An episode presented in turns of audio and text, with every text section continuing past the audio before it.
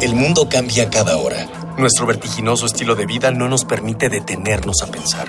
Compramos, rentamos, vendemos, consumimos. Todo lo que hacemos o dejamos de hacer tiene consecuencias para el mundo. ¿Cómo enfrentar los grandes retos de nuestra época? ¿Cómo reducir nuestro impacto en el ambiente? El Programa Universitario de Estrategias para la Sustentabilidad, pues, y Radio UNAM presentan Ambiente Puma.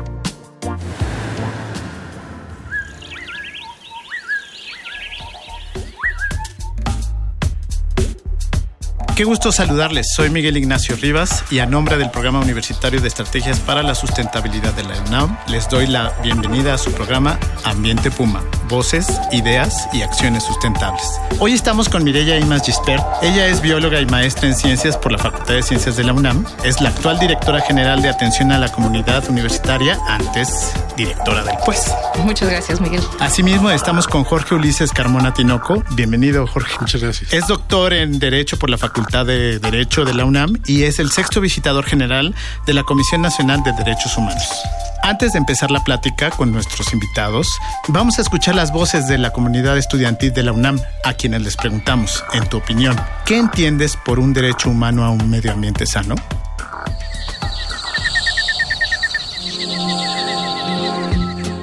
Entiendes por un derecho humano a un ambiente sano?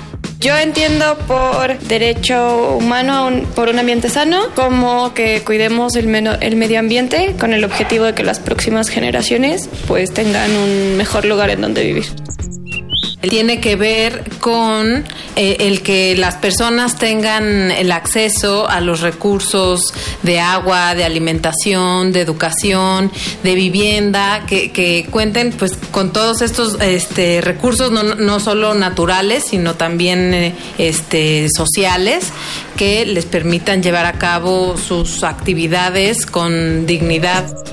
Un bien o una algo que socialmente tenemos, a lo que deberíamos de tener acceso. En este caso, como un espacio que nos permita desarrollarnos de manera adecuada, de manera saludable, tanto social, biológica y emocionalmente, ¿no? Físicamente, y, eh, y al que deberíamos todos, como seres humanos, tener acceso.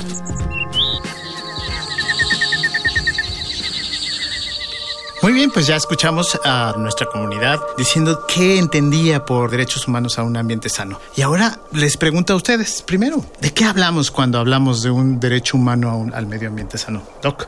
Bien, pues eh, en efecto yo creo que es una pregunta básica. El tema, cuando hablamos de derechos humanos, nos estamos refiriendo a temas que tienen que ver con la dignidad humana. Esto es ese mínimo irreductible que nos distingue como especie y que nos da un valor en sí mismos. Y combinado esto con el tema de medio ambiente, vemos que muchas problemáticas que tienen que ver con el medio ambiente y todo lo que lo integra, tiene un impacto en el ser humano y también repercusiones en ocasiones en temas de esa dignidad humana. Me refiero a todos los aspectos que tienen que ver con los elementos de la supervivencia misma del ser humano, pero también con elementos para vivir una vida digna. O sea, no solo una existencia, sino una vida digna. Entonces, ¿qué podríamos eh, hacer sin agua, por ejemplo? Sin un aire limpio. ¿Qué podríamos hacer sin un ecosistema? ¿Qué podríamos hacer sin, sin los mares, por ejemplo? O sea, todos aquellos elementos que tienen un impacto y que ahora, eh, con la evolución que han tenido los derechos, se incorpora como parte de ese mínimo indispensable para tener una vida digna. Qué interesante. Mirella, desde la sustentabilidad, ¿qué entendemos por derechos humanos en un ambiente sano? Es buena esta pregunta porque cuando hablamos de medio ambiente, generalmente nos estamos refiriendo al tema de los ecosistemas, aunque en realidad es mucho más amplio el concepto y por eso en algún momento brincamos de medio ambiente a sustentabilidad, porque realmente lo que hay que incorporar es esta dimensión global de lo que estamos entendiendo por nuestra relación con el medio, pero también con las personas, con la sociedad. Y cuando hablamos de sustentabilidad, pues estamos hablando de tres dimensiones, ¿no? Que es la económica, la social y la ambiental. Y yo creo que eh, en el proceso de evolución de los derechos humanos, el tema del medio ambiente, el derecho a un medio ambiente sano, es muy importante porque, o sea, cuando hablamos de los derechos de las personas, estamos hablando de, los derechos más elementales. Bueno, vivir rodeado de, de un aire no limpio, de una, no tener acceso a un agua limpia, no tener acceso a alimentos de calidad y de y limpieza, digamos, pues son elementos críticos de la salud de las personas y del bienestar de las personas que, y que deberían de ser garantizados per se. ¿no? O sea, todo mundo tiene derecho a un espacio libre de contaminación en lo que respira, en lo que come y en lo que bebe todo esto estamos, este, es una integralidad de conceptos, de, materias, ¿no? Entonces, el derecho, ¿cómo nace el derecho como derecho de un medio ambiente sano? Desde el derecho. Bueno, a lo largo de la evolución precisamente del derecho, cada vez que se genera un problema, una necesidad humana y que esto trasciende sobre todo al ámbito social, comienzan a generarse la necesidad de contar con un marco jurídico. Entonces, que, tengamos un instrumento como es el derecho para proteger algo y también para hacerlo valer. Entonces, en el ámbito jurídico, si, habláramos posiblemente desde la década de, los años, eh, finales de los años 40 del siglo pasado, que se establece la Declaración Universal de los Derechos Humanos, pues vemos ya una incipiente preocupación por una lista de derechos que se han venido sumando. Este es el caso, por ejemplo, de derechos como el, el medio ambiente sano, por ejemplo, el derecho al agua, el derecho al saneamiento, el derecho a la alimentación, que son una muestra de que se van generando como necesidades y llega un punto en donde tienen estas necesidades que ser garantizadas a través de normas jurídicas. Posiblemente en el siglo XIX no se hablaba de estos temas o no por lo menos con la contundencia en el ámbito jurídico. O sea, esto lo van y no imponiendo. Que no hubiera problemas, ¿eh? No, claro, había problemas claro. de sanidad, Sí. ya había problemas en algunos lugares de calidad del aire, del agua, ¿no? Sí, y- o cuando Y había piensa- se- tensión, Se, pensaba que los recursos eran interminables y no había necesidad de que entrara el derecho a, a poner reglas, ¿no? A poner límites o cauces. Es lo que ha pasado. Y esto me lleva a decir, bueno, ¿en qué momento la humanidad empezó a darse cuenta? Ya lo han esbozado un poco, en que es necesario un derecho a un ambiente sano. ¿En qué momento? Por supuesto es eh, un poco complicado a veces hacer an- antropología jurídica, ¿no? Por sí podemos encontrar destellos, incluso desde el siglo XIX. Sí, claro, y yo creo que un parteaguas fue eh, la, el tema, por ejemplo, de las las nieblas le llamaban en, eh, en Londres, que en realidad pues era es lo que conocemos hoy como smog, básicamente por la quema de combustibles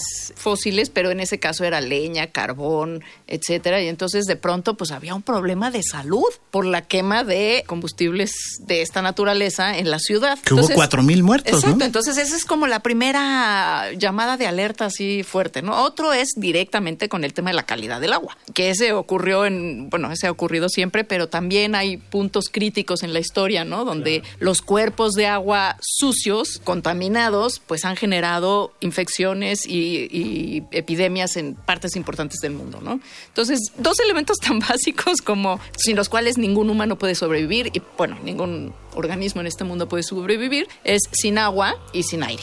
¿Qué les parece? Envíenos sus comentarios. Nos interesa mucho su opinión el día de hoy. Estamos regalando un ejemplar del título Cambio Global, Causas y Consecuencias, publicado por la UNAM y Editorial Siglo XXI, para la primera o el primer radioescucha que nos diga a través de Twitter, en la Constitución mexicana, ¿cuál es el artículo que habla sobre el derecho a un medio ambiente sano? Está fácil. Nuestras vías de contacto son en Twitter, UNAM Sustentable, en Facebook, Sustentabilidad UNAM o en el correo electrónico ambiente.puma.unam.mx. Recibimos con gusto sus sugerencias. Recuerden que con sus voces, entre todas y todos, estamos haciendo comunidad. ¿Dónde podemos ir a escuchar cuestiones de materia de medio ambiente y derechos humanos? Cuéntenos. Bueno, pues la Comisión Nacional de los Derechos Humanos, junto con la UNAM, estas dos grandes instituciones, nos pusimos de acuerdo para llevar a cabo, celebrar un foro precisamente sobre el tema de los derechos humanos en materia ambiental y la llamada Agenda para el Desarrollo Sostenible. Este evento se va a llevar a cabo el jueves 24 de agosto del presente año en el Auditorio Alfonso Caso, aquí en Ciudad Universitaria, de 9 a 19 horas. Ah, muy bien. ¿Qué mesas hay? Bueno, pues mira, está organizado en tres mesas, uno que tiene que ver con obligaciones progresivas e inmediatas para garantizar los derechos humanos al agua y al saneamiento. También está el tema de protección y reparación de los derechos de acceso a la información, a la participación y a la justicia ambiental, que este es un tema súper sentido en este país. Y luego el otro tema es medidas para la efectiva protección y reparación del derecho humano a un medio ambiente sano. Entonces, pero creo que estos son los, los temas que están sobre la mesa y creo que pues va a ser un muy buen evento, viene gente de muchísima calidad los invitamos a que consulten la página de la Comisión de Nacional de Derechos Humanos, la del Programa Universitario de Estrategias para la Sustentabilidad, para que vean quiénes van a estar en estas mesas y pues se apunten.